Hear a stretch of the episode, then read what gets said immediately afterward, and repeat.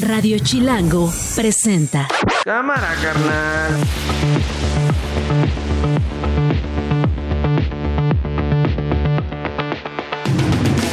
Martes 26 de diciembre, una de la tarde en punto en este 2023. Todavía quedan algunos días de este año. Yo soy Nacho Lozano y esto no es un noticiero.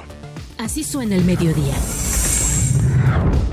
Mexicana 1788, ¿está listo para despegar? Estamos listos, Mexicana 1788. Mexicana 1788, pista 04 central, viento calma.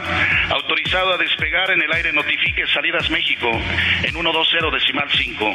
Buen vuelo y éxito.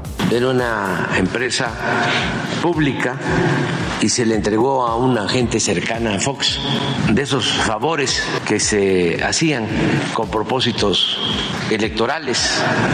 Y las necesidades biológicas no podrá uno. Me ganas de ir a hacer pipí. Bueno, ¿Puedo adelante. dejar aquí mi, mi sombrero? No, no, porque no se oye. No, se lo puedo dejar. Sale. Este- A ver, le pregunto, este candidato, el no, tema. pero ¿sabe qué? Mejor no voy. No me lo vayan a robar. Mi más profundo pésame por el fallecimiento de mi amigo Armando Guadiana. Lamentamos mucho su muerte. Le deseamos a sus familiares que vivan estos momentos con mucha resignación, Yo llevo seis meses aquí esperando papeles y nada citas, tres citas y nada lo resuelve. Y eh, decidimos por eso venirnos en la caravana porque llevamos esperanza que sí, de esta forma vamos a salir de una buena vez de Tapachula. Quiero iniciar diciendo que llevamos más de tres años siendo extorsionados por la familia michoacana, haciéndonos el cobro de piso para poder dejarnos trabajar. Debido a la negativa que hemos tenido para colaborar con ellos, hemos sido víctimas de amenazas y agresiones. Esto no es un noticiero. Bueno, comenzamos con el tema del día, el despegue del día, el banderazo de despegue que se dio esta mañana desde el Aeropuerto Internacional Felipe Ángeles rumbo a Tulum, aunque no aterrizó en Tulum este primer vuelo de Mexicana, ya con pasajeros. Vamos a escuchar nuevamente esta conversación que eh, se transmitió eh, desde la mañanera en Palacio Nacional. El presidente no se fue al Aeropuerto Internacional Felipe Ángeles, se quedó en la mañanera. Desde ahí se enlazó a en las instalaciones del aeropuerto, eh, primero para hacer contacto con alguien que describía cómo los pasajeros subían al avión, luego para finalmente hacer otro enlace desde la torre de control de ese mismo aeropuerto, la IFA, el Felipe Ángeles. Eh, así le dieron el banderazo de despegue al Mexicana 1788. Mexicana 1788, ¿está listo para despegar? Estamos listos, Mexicana 1788. Mexicana 1788, pista 04 central, viento calma. Autorizado a despegar en el aire, notifique salidas México en 120 decimal 5. Buen vuelo y éxito. Ahí estaba despegando, salió rumbo a Tulum, pero no llegó a Tulum. Ahorita vamos a ver los detalles y les vamos a contar dónde aterrizó. Pero esto fue lo que dijo el presidente Andrés Manuel López Obrador sobre el rescate de Mexicana. Así abrió la conferencia en, en Palacio Nacional. Una línea aérea emblemática, histórica, durante el gobierno de Vicente Fox se privatizó. Eh, esto fue lo que dijo el presidente. Por eso lo que estamos llevando a cabo el día de hoy es un hecho histórico, es el rescate de una empresa pública después de todas estas historias de corrupción, de influyentismo y de muchas injusticias, porque dejaron sin trabajo a miles de empleados de Mexicana. Bueno, eh, ¿a quién se le privatizó? ¿A quién se le cedieron los derechos de Mexicana? Gastón Azcárraga. Esto efectivamente ocurrió en el sexenio de Vicente Fox. 2010 fue el año en que cerró después de una crisis, después de la quiebra de la cual notificó Mexicana. Eh, decía yo, el presidente hizo este enlace con el general Sergio Montaño, el director de Mexicana de Aviación, detallando el primer vuelo de eh, esta aerolínea. Esto fue parte de lo que dijo Montaño sobre los boletos de Mexicana de Aviación. Al día de hoy hemos sumado un total de 425 boletos vendidos, en nuestras diferentes rutas y cumpliendo con el objetivo social, la aerolínea ofrece viajes a precios accesibles, ya sea en, en vuelo sencillo, redondo, con los impuestos e inclusive el equipaje hasta 25 kilogramos sin costo adicional. Bueno, eso es lo que presumía Nat Meneses, es editora de Ciudadanía en Chilango. Nat, sin embargo, pues no pudieron aterrizar en Tulum los pasajeros. Bienvenida. Oye, no, primer, primer vuelo y un poco, un poco accidentado. Se veían muy contentos cuando estaban subiendo todos al avión, este, mucho bombo y platillo para realizar este viaje inaugural. Y resulta que, bueno, sí, ya aterrizó, ya aterrizó en Tulum, pero con dos horas de, de, retraso.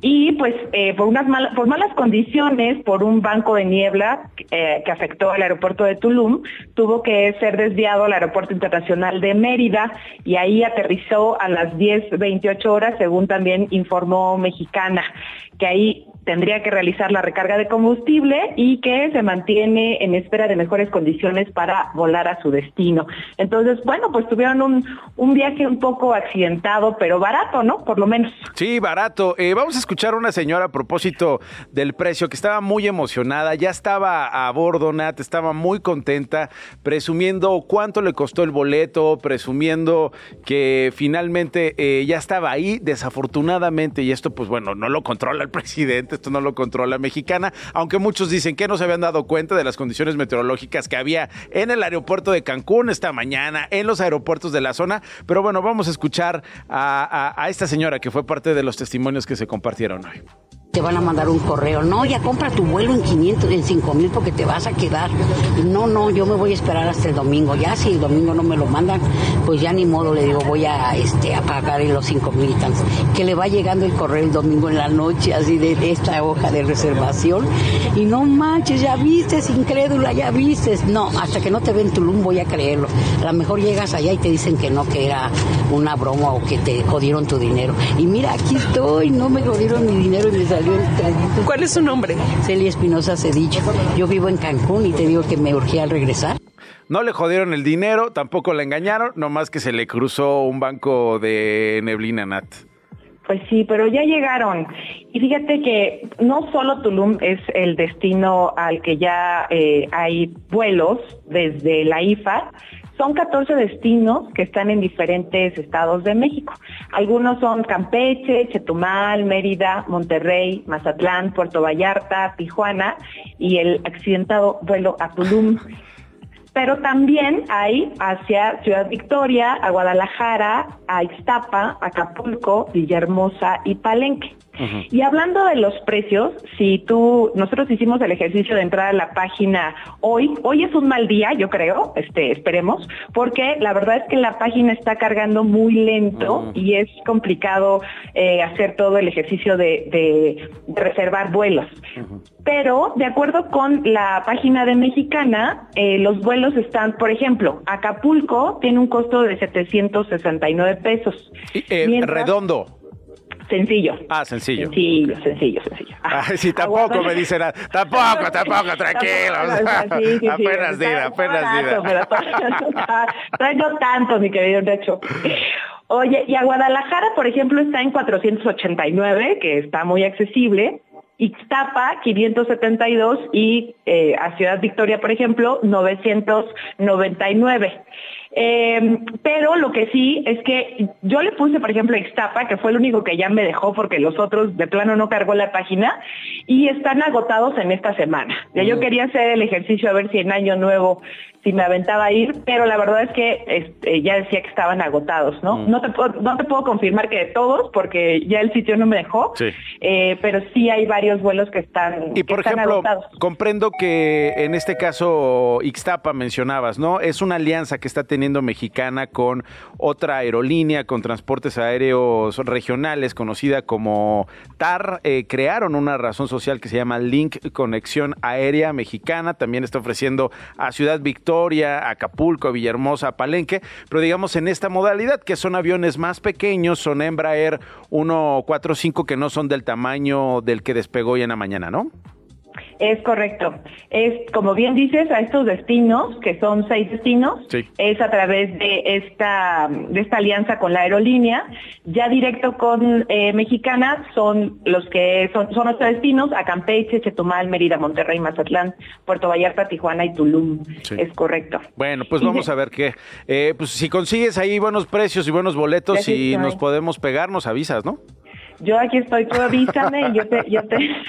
ni cuando hay concierto, ni cuando hay concierto te tengo tan eh, atenta ahí en la página. ¿Qué me ibas a decir, Nat? Ah, que, que este, solamente te digo que no hay reembolsos, no hay mm. cambios en reservas, mm. este, pero te permiten documentar un equipaje de hasta 25 kilos. No hay cambios, ya aprendiendo las mañas de las aerolíneas mexicanas y es su primer día. Tú nada más dime las fechas que quieras y yo aquí estoy con el F5, ¿eh? Perfecto, ya estás. Nayeli Meneses es editora de Ciudadanía en Chilango. Gracias por la información. ¿Cuánto costó todo esto? Bueno, hay dos Boeing 737-800. Uno de ellos es el que despegó hoy, es modelo 2016. 2.497 millones de pesos es lo que pagó Banobras a Boeing por las dos aeronaves con las que está iniciando operaciones. 71 millones de dólares valuados cada uno de los Boeing cedidos a la Sedena en arrendamiento, los está rentando. El costo de arrendamiento en 2024 será de 5.938 millones de pesos. Así que, pues bueno, más vale que jale. Ya decía hoy el secretario de la Defensa Nacional que está muy complicado ver a una empresa que acaba de nacer como mexicana que genere ganancias, ¿no? Que finalmente el gobierno mexicano va a tener que entrarle a la financiación, al financiamiento de Mexicana, pues para que opere. 3.187 millones de pesos es el monto ya pagado por la Secretaría de la Defensa Nacional. Así que bueno, vamos a ver eh, qué le parece a Fernando Gómez Suárez, analista independiente del sector aeroportuario, este arranque de Mexicana. No diría yo accidentado, porque eso ya son palabras delicadas, ¿no? Pero sí, eh, digamos, eh, pues con condiciones meteorológicas en contra, Fernando. Turbulento, diría yo, Turbulento, estimados amigos, precisamente porque el arranque inicia con una serie de subsidios que tendremos que pagar muchos de los contribuyentes, más bien todos los contribuyentes, volemos o no volemos mediante esa aerolínea, tendremos que pagar esos subsidios, como bien mencionas, multimillonarios durante muchos años. Y si bien no es una empresa con fines de lucro por ser del Estado, pues al menos debería de garantizar su autosuficiencia. Pero esto en el, sean recursos públicos o privados, se debe de calcular en una empresa de esa magnitud en una periodicidad de año y medio, dos años, cuando mucho para tomar. En, año y medio, ¿qué, ¿qué tendríamos que estar viendo, Fer? Pues mira, observar un plan ejecutivo, eh, tomar las previsiones para que no nos pase de estar resolviendo sobre las rodillas. Habían anunciado que se inauguraría el primero de diciembre, se postergó hasta hoy, eh, precisamente porque no contaban con las aeronaves, precisamente porque no contaban con la previsión de los permisos, las concesiones, las rutas y sobre todo también eh, ajustar qué tipo de aeronaves con qué, con qué rutas van a cubrir porque no es lo mismo atender un mercado pequeño con aviones enormes o al revés, a no ver, te reditúa. Eso te quiero preguntar, Fer. Si, si te parece, vamos por partes. Comencemos por este, estos dos Boeing 737-800 destinados solo para ciertas rutas. Eh, ¿qué, decir de estos aviones? Eh, hay que preocuparse porque sean modelo 2016. ¿Qué sabemos de estos Boeing 737? Eh, ¿Son los que hace algún tiempo, Fer, estuvieron en tierra por revisiones técnicas en su fabricación, por algún defecto que tenían? Sí, llegaron a tener los 737-300 alguna falla mecánica que tuvieron que bajar a nivel mundial este, ese modelo precisamente por cuestiones de seguridad y ahora los están retomando. Claro, están dentro de la propiedad o el usufructo de la eh, Fuerza Aérea Mexicana y habría que ver en qué condiciones. 2016 pues ya es un avión no muy viejo, pero requieren gastos de mantenimiento, como cualquier eh, automóvil, cualquier cosa que tú utilices, pues los gastos de mantenimiento son mayores y por lo tanto también las proyecciones de gastos.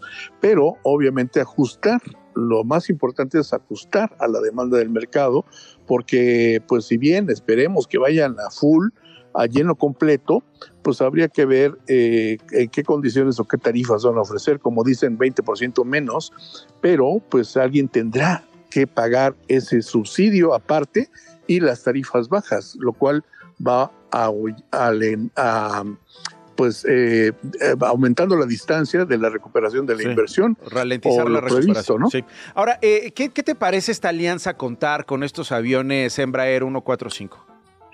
Está bien, nada más que pues no es conveniente tener luego eh, aviones de chile dulce y de manteca, porque pues mira, eh, el mantenimiento, la capacitación, el adiestramiento, la asistencia técnica tiene que depender de diferentes fabricantes.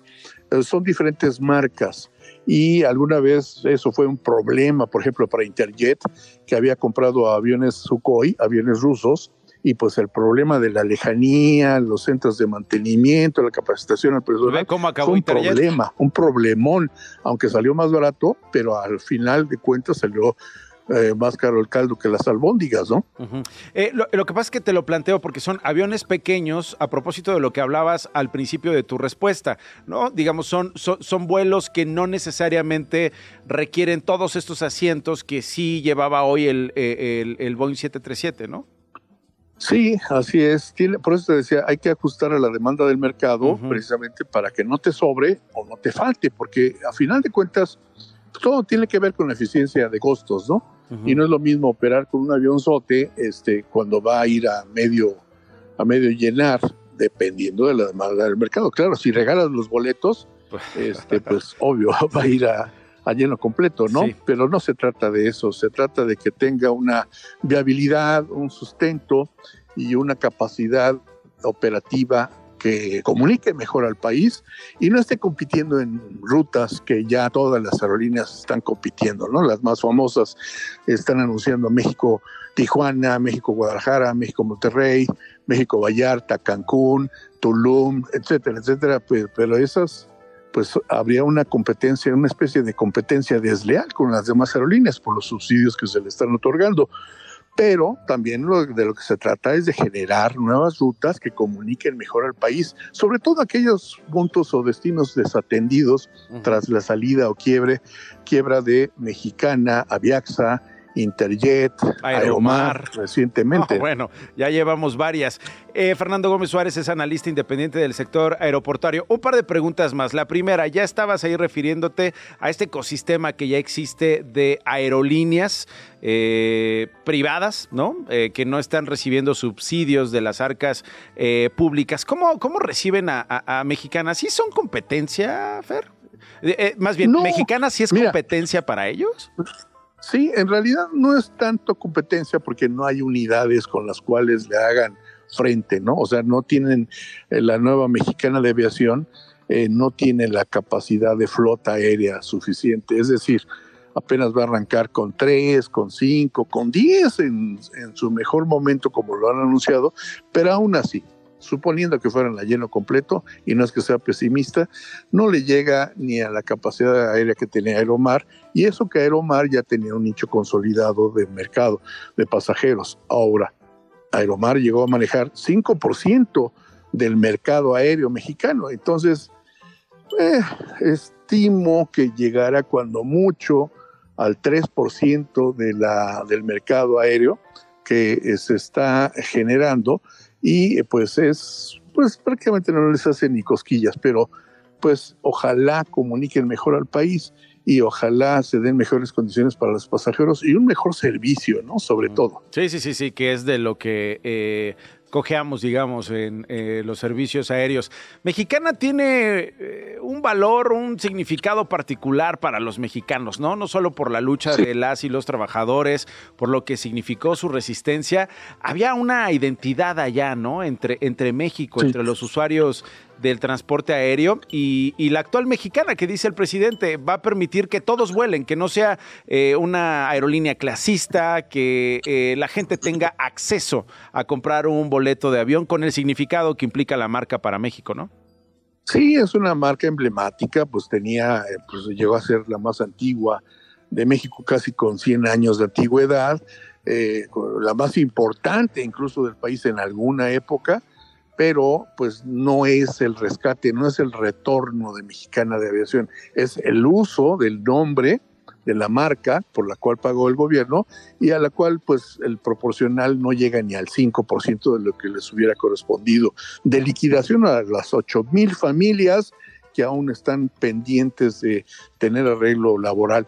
Pero bueno, eh, ojalá eh, se den las condiciones para tener una aerolínea que sea viable, que sea rentable, que comunique mejor, pero pues eh, falta mucho aún, por, sobre todo porque pues no obstante los números y, cifras que dieron a conocer, pues eh, falta pues que se establezca realmente con qué flota, con qué personal, con qué capital de trabajo va a operar y cómo va a comunicar eficientemente a estos. Si te parece bien, ya lo iremos analizando y lo iremos viendo. Fernando Gómez Suárez, analista independiente del sector aeroportuario. Gracias, Fer. Nacho, encantado como siempre. Esto no es un noticiero. Bueno, y desde la frontera sur eh, viene avanzando con paso firme una caravana importante. Se consideran mil personas procedentes principalmente de países de Centro y Sudamérica. Vienen familias completas, personas en solitario, mujeres con sus hijos, hombres, jóvenes, adolescentes. Todo esto previo a la reunión de alto nivel que se va a llevar a cabo aquí en la Ciudad de México el día de mañana. Este es un migrante eh, que habló acerca de lo que ha sido su experiencia en el marco de esta caravana que, como decíamos, partió ya desde el sur rumbo al norte.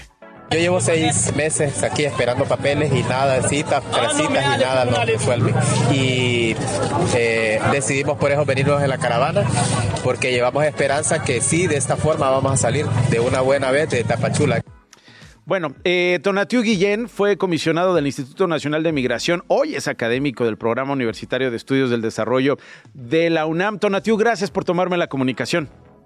Con mucho gusto, Nacho, gracias a ti. Eh, tu lectura de esta caravana, decía yo, importante, con eh, una identidad propia también, ¿no? Ya traen un discurso que tiene que ver con una fuerza laboral, que tiene que ver con una, eh, con apelar a una sensibilidad, y decía yo, Tonatiu, previo a la reunión de mañana. Mira, primero eh, sí hay que destacar que los números que tenemos en este segundo semestre de personas en movilidad sí es alto y que la capacidad de atención que se le ha ofrecido, no, no solo a ellos, sino ya de largo plazo, a refugiados inmigrantes ha sido mínima por el lado del, del gobierno de México. Eh, si uno pone atención a lo que es el recurso que tiene, por ejemplo, Comar, que sería la instancia adecuada para su atención tratándose sobre todo de personas solicitantes de refugio, pues es eh, un, un, presupuesto microscópico el que tiene la Comar. Insuficiente. Y, sí, absolutamente mínimo y eso pues retrata el interés real del Estado mexicano para las iniciativas de protección, que serían las que corresponden al perfil de esta población.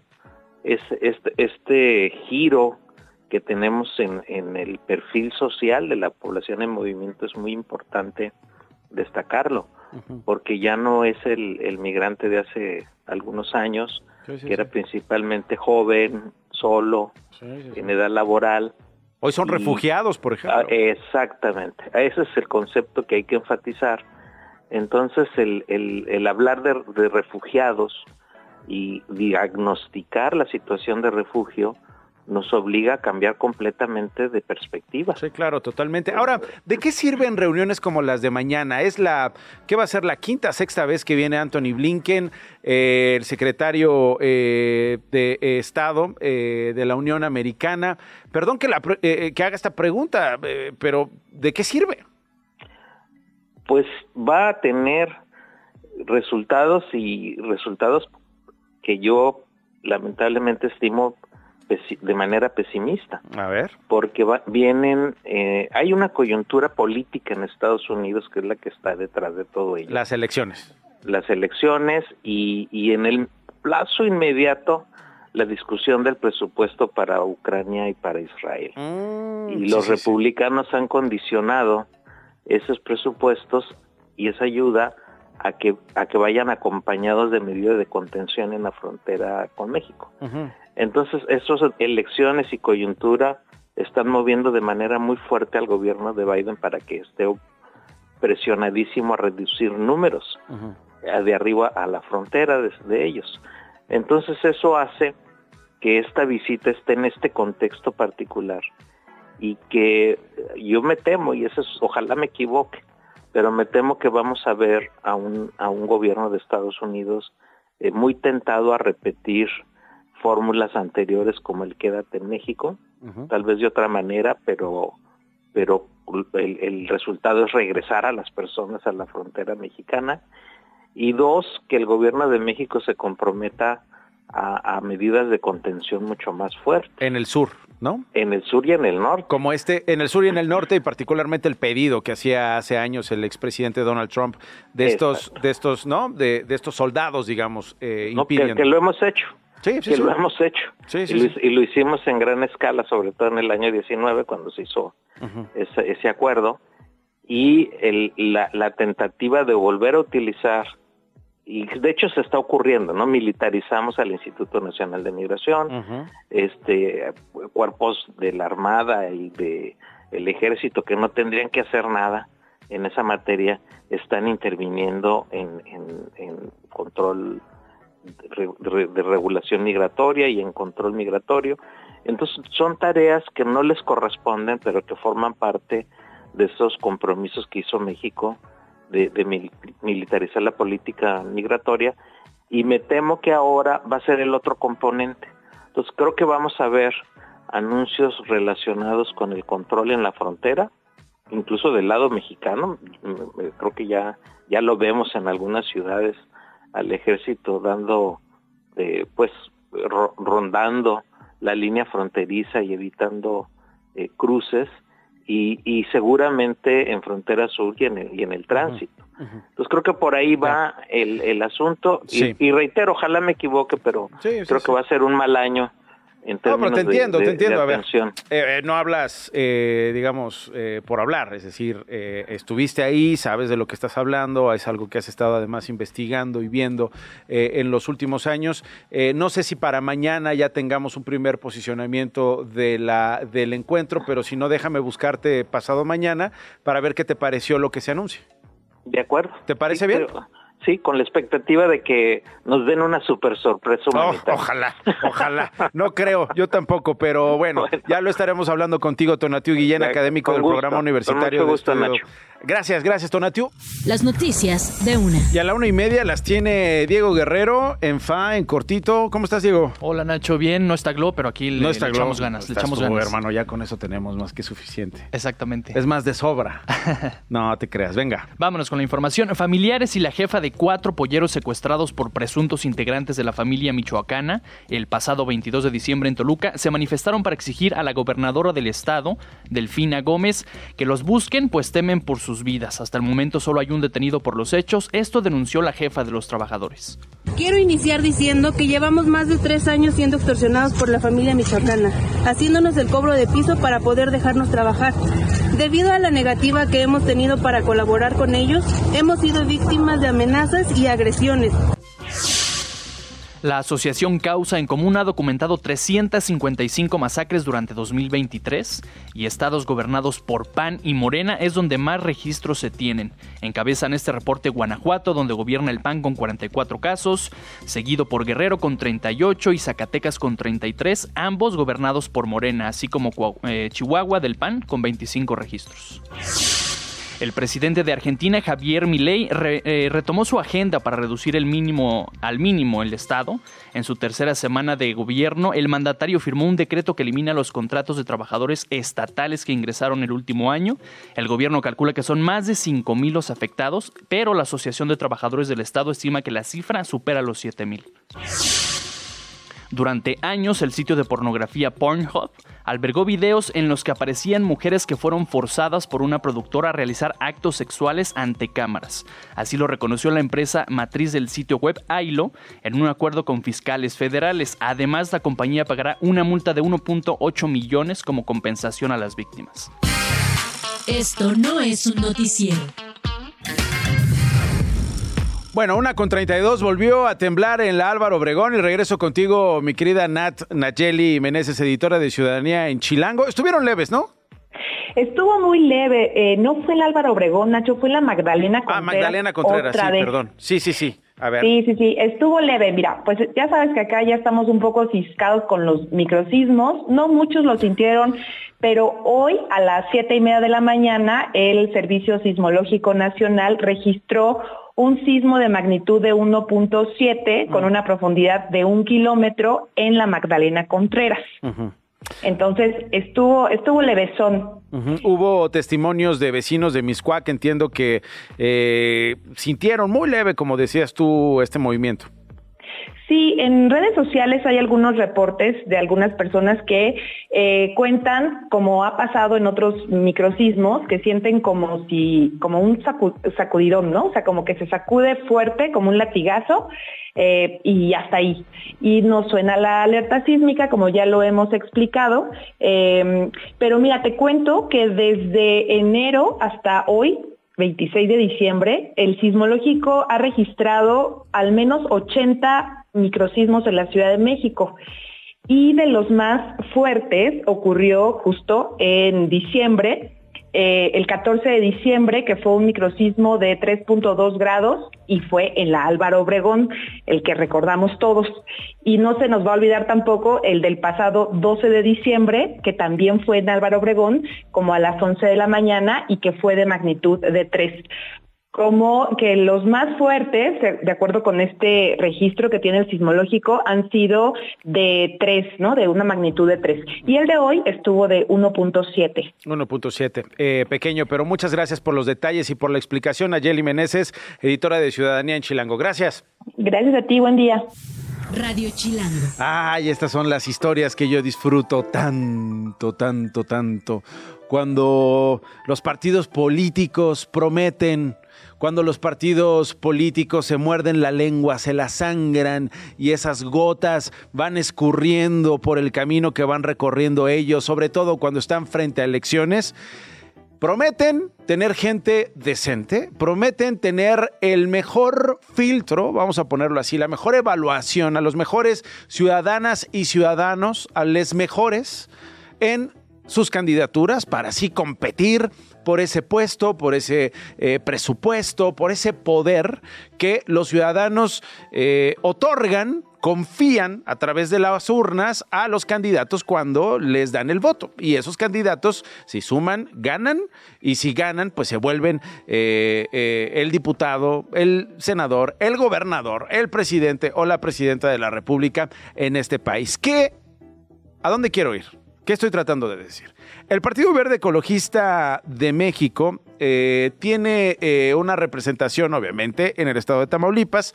El presidente de ese partido allá, Manuel Muñoz Cano, confirmó que el Verde está muy interesado en que el exgobernador de Tamaulipas, Eugenio Hernández, sea su candidato al Senado. ¿Cuál es el asunto acá? A lo mejor no, no, no les suena el nombre de Eugenio Hernández, a lo mejor ya lo olvidamos. Eugenio, Eugenio Hernández fue gobernador de Tamaulipas entre el 2005 y el 2010. Él era priista, hoy ya no lo es. Lo detuvieron el 6 de octubre de 2017 por cuatro acusaciones serias que hizo, eh, que se hicieron en su contra durante el gobierno de Francisco García Cabeza de Vaca, panista él, que también dejó de ser gobernador. Por todas fue exonerado mediante decisiones de jueces federales que sostuvieron falta de pruebas por parte de la Fiscalía General de Justicia de Tamaulipas. Pero Eugenio Hernández tiene una solicitud de extradición a los Estados Unidos que está vigente, la cual está en pausa debido a que un juez concedió la suspensión de plano. Está acusado de crear empresas fantasmas para robar fondos públicos del gobierno de Tamaulipas mediante contratos falsos también. Ambos hombres tanto a Oscar Manuel Gómez Guerra, que es su cuñado, como al propio Hernández, se les responsabiliza de depositar 300 millones de pesos en cuentas bancarias en los Estados Unidos y registrar información falsa con la intención de lavar dinero. Ojo, no estoy diciendo que nadie que haya estado en la cárcel tenga derecho a votar y ser votado, a ser candidato por algún partido político. Ojo, no estoy diciendo que la presunción de inocencia no se respete en este caso y que se le vaya a declarar culpable en los Estados Unidos. Pero, pues cuesta trabajo, ¿no? Eh, tragarse esta historia, Paula Sofía Vázquez, analista política, coautora del libro La Mafia Verde, Traición Política y Escándalos del Partido Verde Ecologista, eh, creer que es eh, la única opción que tienen para competir por un escaño en el Senado, Paula. Hola Nacho, ¿cómo estás? Bien, ¿tú? Eh, Dime que fascinada con esta historia, por favor. Mira, eh, fascinada sí, no sorprendida tratándose del Partido Verde. Ajá. A ver. O sea, creo que eh, yo primero tres cosas. La primera que retomo es, eh, ya lo dijiste tú, ¿no? Ya he ido, ya lo sea, Porfirio Díaz, ¿no? Ah, qué memoria tan chaparra tenemos los Sí, sí. mexicanos, ¿no? Nos importa poco que, o sea, 2017, no han pasado tantos años y ya estamos considerando hacer el reciclaje de un personaje que, como tú bien señalas, pues igual y terminan eh, deja, declarándolo inocente, pero de todas maneras pues tiene un proceso abierto, nada más y nada menos que por eh, cargos cometidos en el ejercicio de una función pública. Sí, en un país que suele, que suele juzgar a los que no juzgamos aquí con la misma vara, ¿no? Eh, pongo dos casos, el exfiscal Beitia y Genaro García Luna, por ejemplo. Exacto, y además, o sea, y son cargos del ejercicio de, fondos públicos, ¿no? Si dijeras, tiene un tema familiar, tiene un tema, podríamos, eh, yo creo que pensarlo de otra forma, pero es eh, desvío de fondos públicos, lavado de dinero, me parece que son de los de los temas que más más lastiman en este país y más lastiman a la función pública. Y pues vemos a un partido verde muy muy entusiasmado, tú mismo lo dijiste, con tener a este tipo de personajes eh, adentro. Y ahí hay otra cosa que, que yo señalaría. Eh, un partido verde que hoy le abre la puerta a un experista para competir eventualmente por una alianza en la que igual irán por, con Morena. Eh, Sí, es que es- eso estoy pensando. de otra cosa, Sí, ¿no? eh, eh, O sea, es justo, como- justo eso tenía en mente. ¿Quién está usando a quién? ¿El verde a Eugenio o Eugenio al verde? ¿O es común y eventualmente Claudia Sheinbaum se tomará la foto con él? Pues yo he visto que ahora que tienen esta nueva política en la que si te acercas a ellos ya estás purificado, pues incluso se está volviendo pues una tabla de salvación más allá de la tabla de salvación de tener rentabilidad política, ¿no? Ya es una tabla de salvación hasta espiritual. ¿No, No, la quedará daña, no daña la imagen de Claudia Sheinbaum? Pues, pues yo lo mismo podría preguntarse uno de si Erubiel Ávila o si Manuel, el propio Manuel Velasco, que recordemos que tiene su propia estafa maestra en Chiapas, de la cual también fue amablemente exonerado. Sí, o los que o los que purificó el presidente López Obrador cuando candidato, ¿no? Exacto, ¿no? El propio Valle, ¿no? Sí, Otro sí, sí. al que- eh, al que purificaron en la primera camada. Sí, Veno más Segalmex. Exactamente. Entonces, pues a mí, evidentemente, uno, eh, yéndose a los principios básicos que uno, de lo que uno esperaría por, de la política, dices, híjole, pues no me parece que sea el candidato, lo que tú decías, que no hay unas mejores opciones que una persona que tiene un proceso abierto en Estados Unidos por eh, desviación de fondos públicos, especulado, pues yo pensaría que sí, ¿no? Y ahí eh, ya entra como la operación muy muy particular, característica del Partido Verde, ¿no? Que es que está obteniendo el Partido Verde jalando son personas así. Y es que el Partido Verde no pierde. No hay partido que se salve, ¿no? Yo de repente pienso, eh, Paula, que eh, ven a un candidato que es deudor alimentario, ven a alguien acusado de delitos, de desvío de fondos, de corrupción, incluso asesinatos, incluso vinculación a secuestros, eh, ven a una candidata acusada por malversación de fondos, con una mala experiencia en la administración pública, aunque haya sido en otro partido, y parece que eh, esos institutos políticos dicen, perfecto, cumples con los requerimientos, cumples con el perfil, Kyle, estás contratada, estás contratado como candidato, ¿no? Pa- pa- parece que esos son los requisitos, ese es el currículum que tendrían que presentar estos hombres y mujeres para ser candidates. Sí, a veces, a veces parece eso, ¿no? Y creo que también ahí hay una, una exigencia más allá, ¿no? Eh, estamos, se está llevando el discurso de la renovación de la clase política, ¿no? Esta es una nueva clase política, ya se acabaron los malos manejos, ya se acabaron, y es muy difícil pensar que ya se acabaron los malos manejos y exactamente las mismas personas están ocupando cargos públicos nada más por un diferente instituto. Sí, sí. Sí, no. Eh, bueno, ¿te llama la atención alguna, alguna otra candidatura que particularmente el Verde o cualquier otro partido esté eh, promoviendo Paula Sofía Vázquez o, o nos quedamos acá con Eugenio Hernández? Pues mira, yo creo que irán saliendo conforme se vayan integrando las listas de todas las personas. Eh, vamos a ir viendo a quiénes más van poniendo. Me llamó, por ejemplo, la atención ahora que hoy falleció el senador Guadiana, que desde antes ya hubieran puesto a su hija en la lista, ¿no? Digo, con el perdón y sin tratar de incurrir en violencia política de género, ¿no? Pero yo no, no, no tengo ubicada la gloriosa carrera política de la señorita que la amerite que se vaya pues a la Cámara Alta, ¿no? Y entonces ahí ya uno piensa. ¿Y cuál es la explicación que, te darías? Herencias de cargo, ¿no? Herencias hay herencias de cargo. Mm. ¿No? Entonces dices, pues nos quejábamos de que los sindicatos vendían las plazas y ahora ya también la plaza del Senado se heredaban las plazas y ahora también las plazas del Senado aparentemente se heredan, ¿no?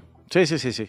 Eh, bueno, oye, y además, eh, esta historia en Tamaulipas, ¿eh? Yo, yo, yo, yo no recuerdo, eh, digo, igual y voy a hacer que se revuelque en su tumba Porfirio Díaz, ¿no? Pero yo no recuerdo algún gobernador que haya dejado el gobierno de Tamaulipas sin un escándalo detrás, o que haya estado, no todos, ¿no? Pero en la cárcel o acusado de delitos serios, ¿no? Pero ¿qué me dices? Cavazos, el propio Eugenio Hernández, Tomás Yarrington, eh, eh, ahora García Cabeza de Vaca, en fin.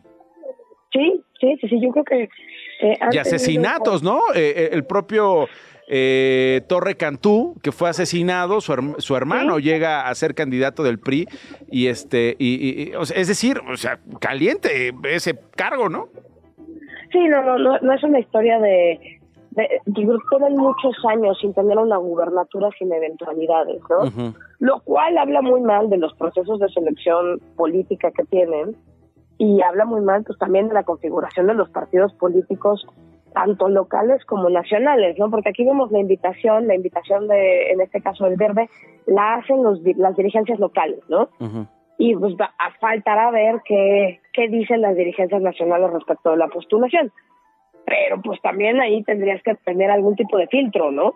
No, no señores, ese señor no va a estar aquí. no creo, no creo que haya. exacto, ¿con qué vara lo van a decir si tienen al narco gobernador de Gallardo mm. postulado por ellos sin que nadie haya tenido ningún problema? Sí, no, no, no, no, está, está, está interesante. Pero bueno, ahí está el asunto. Queríamos hablarlo contigo porque tú conoces muy bien el Partido Verde, lo has investigado en los próximos, en los, eh, bueno, no sé si lo vas a hacer en los próximos años, pero lo has investigado en años pasados. Así que quería escuchar a ver qué opinabas. Gracias, Paula.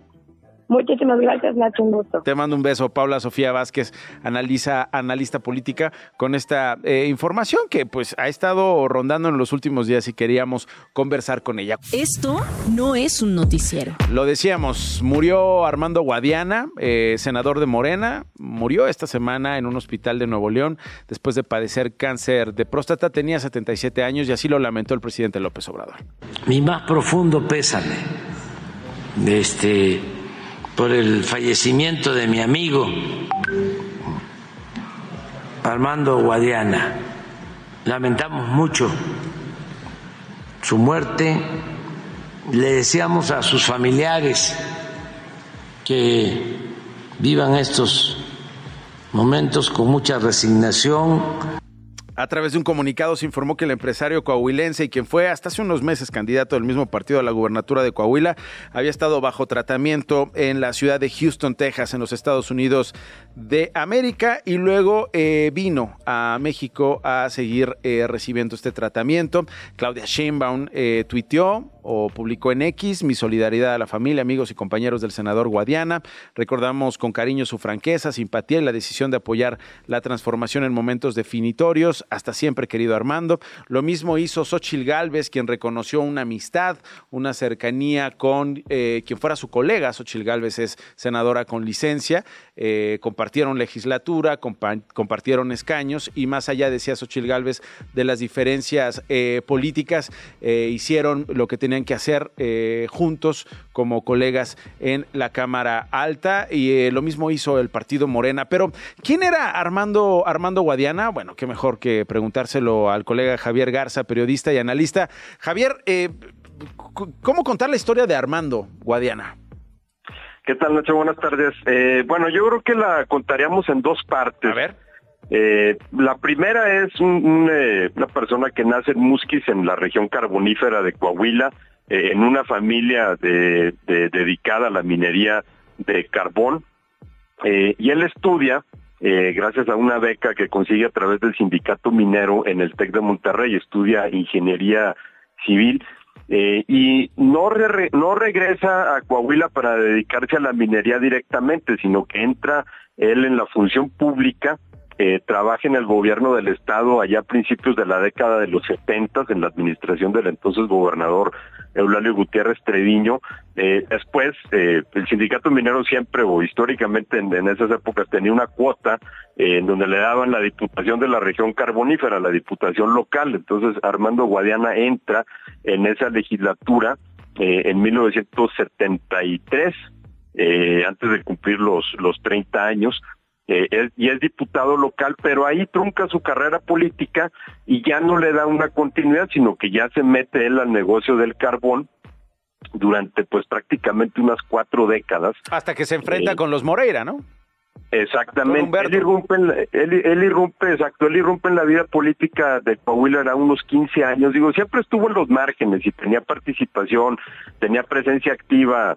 Eh, por ejemplo, durante un tiempo presidió el equipo de béisbol de los Araperos de Saltillo, ah. eh, pero nunca de manera de manera activa, ¿no? Sí, sí, sí. Eh, irrumpe él en la vida pública de Coahuila por ahí de 2009, 2010 con una serie de acusaciones contra el entonces gobernador Humberto Moreira, lo acusa de que su gobierno había defraudado a los productores locales de, carbón eh, a través de una agencia que tenía el gobierno estatal en donde eh, eh, negociaba o ayudaba a los productores a negociar mejores precios en la venta de su carbón a Comisión Federal de Electricidad. Guadiana dice que el gobierno no les estaba pagando y entonces empieza una serie de acusaciones contra Humberto Moreira, se confronta políticamente con él. Después también se vuelve un aliado del PAN que estaba denunciando eh, la megadeuda ah. que había dejado el, gobierno de Humberto Moreira. ¿te acuerdas de aquellas de aquellas épocas en que la deuda se financiaba, no? El Estado de México, Coahuila y eran este cientos y cientos de millones de pesos. Claro, o sea, Humberto Moreira deja la gubernatura con una deuda de más de 30 mil millones de pesos que te huelga decir que todavía estamos pagando eh, acá de este lado. Entonces Guadiana pues fue muy vocal en esas, en esas denuncias. Eh, ¿Cómo conoce a López Obrador, Javier? Perdón que te interrumpa. Eh, ¿Es en este momento en que se acerca a López Obrador o sigue, de, digamos, aliado con el PAN? Es después de la campaña de 2012, cuando ah. empieza el acercamiento con, con Andrés Manuel López Obrador. Eh, él, él nunca, eh, nunca busca entrar al PAN o nunca busca empezar alguna carrera política a través de eh, del PAN. Yo pues, he sabido pues que en el PAN de algunos le tenían cierto recelo. Eh, pero entonces él se acerca con López Obrador después de la elección de 2012 eh, y empieza él a empujar pues en, lo que sería el, nacimiento de Morena eh, aquí en, en Coahuila y en 2017 eh, es candidato, el primer candidato de Morena a la gubernatura del, del Estado. Prácticamente le tienen que pedir que se lance. En ese momento no es que hubiera muchos tiradores o que muchos hubieran querido eh, lanzarse por esa y además con el enfrentamiento con Mejía, ¿no? Con Ricardo Mejía, que, no, pero eso todavía no, no, eso todavía no se daba. O sea, estamos hablando del 17. Ah, del 17. Pensé que ya estabas hablando de la elección pasada, ¿no, Javier? No, bueno. No, yo, no. Eh, no, yo, yo menciono lo del 17 justamente por el contraste que tiene con el 23. O sea, en el 17 nadie quería ser candidato de Morena a la gubernatura de Coahuila, pues porque Coahuila en ese entonces estaba todavía enfrascado en el bipartidismo PRI-PAN. Entonces, él compite contra Miguel Ángel Riquelme del PRI, contra Guillermo Anaya del PAN. Es una elección muy cerrada entre el PRI y el PAN, pero Guadiana logra alrededor de unos 10% de, de los votos, que era una votación histórica para la izquierda. Mm. eh, pierde, queda en tercer lugar, pero al año siguiente es candidato al Senado con López Obrador y gana. Y ya llegamos al 23 cuando, pues ahora sí ya todos querían tirarle a la a la candidatura de Morena, ¿no? Porque se veía pues que tenían mayores posibilidades de triunfo y aquí es exacto lo que lo el enfrentamiento que se da con eh, Ricardo Mejía, eh, que se le veía como la carta de Palacio Nacional. De hecho, Morena retrasa su encuesta Eh, poco eh, se decía en ese entonces, el año pasado, que para darle tiempo a Ricardo Mejía a crecer en, las preferencias, finalmente se, impone Guadiana eh, por el simple hecho de que él traía dos elecciones estatales a cuestas, entonces digamos que era ya uno de los políticos más reconocidos en el Estado, ciertamente el político de Morena más reconocido en el Estado, se lanza a la gubernatura, pero pues enfrenta esta división, ¿no? el PT se va con Ricardo Mejía, la Unión Democrática Coahuilense, que era un partido local que tiene fuerte presencia en el norte, se va por su cuenta, eh, y Guadiana pues eh, sí tiene una franca desventaja frente a Manolo Jiménez del PRI-PAN que, que finalmente gana. Pero eh, también se da esta reconfiguración, ¿no? En donde los antiguos rivales PRI-PAN se tienen que unir para hacerle frente a, a Morena. Eh, y es en este momento también en que empeora su estado de, de salud. Y, y, creo que también hay que comentar esto porque Guadiana no fue muy abierto sobre esto, no lo ocultaba, eh, pero tampoco se ventiló eh, tampoco se ventiló mucho, a pesar de que en campaña pues se le veía frágil, no se sabía. No, pues te acuerdas de esa escena, esa escena en el debate que no sé si tenga que ver, por supuesto, con su padecimiento, no lo, no lo estoy asegurando, en que, que le pedía al moderador, a Javier, ¿no? A Javier eh, Solórzano, déjeme, déjeme ir a hacer pipí, puedo dejar aquí mi sombrero, ¿no? Eh, prometía lo de peso pluma, en fin, lo cono me quedan 30 segundos, pero Javier, ¿lo conociste, platicaste con él? ¿Qué impresión te daba en corto? Sí, eh, él y yo tuvimos un trato, pues ya de, poco antes de la campaña del 17, que fue cuando empezamos a tener un trato muy frecuente, y siempre fue una persona muy amable, muy generoso con, con su tiempo y muy buen conversador. Creo que eso es lo que yo más recordaría de Armando Guadián, era que porque incluso llegábamos a tener pláticas de horas en donde no platicábamos de política actual, sino que él se la pasaba contando anécdotas eh, y era la verdad una, una delicia platicar con él. Creo que eso es lo que más recuerdo yo de él. Bueno, te agradezco mucho este perfil, eh, Javier, estos comentarios. Te mando un abrazo y estamos en comunicación. Igualmente, muchas gracias. Como siempre, un placer. Gracias, Javier Garza, periodista y analista. Sigamos al final de este espacio. Quédense en Radio Chilango mañana en punto de la una. Aquí nos escuchamos. Gracias por hoy. Esto fue Esto no es un noticiero con Nacho Lozano, una producción de Radio Chilango. Escucha un nuevo episodio de lunes a viernes en tu plataforma de podcast favorita. Radio Chilango, la radio que... Viene, viene, ¿eh?